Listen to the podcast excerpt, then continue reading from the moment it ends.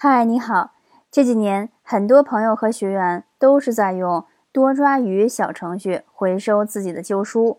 去年我尝试过一次，结果二十多本书只有两本被认为有市场循环价值，我就没有下单让顺丰取书。今年春节之前，我就很有一种要给旧物做做减法的冲动，对着旧书背后编码一一扫描。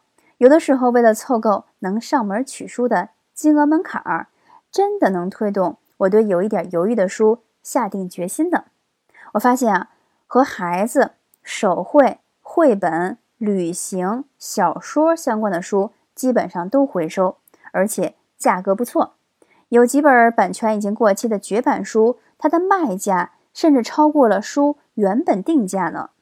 一周的时间，我分批卖掉了五十多本书，送走之后，整整一层书架。出现了留白，整个人也放松了好多，把自己已经用不到的知识能量传递到有需要的人手里，真是件有意义的事儿。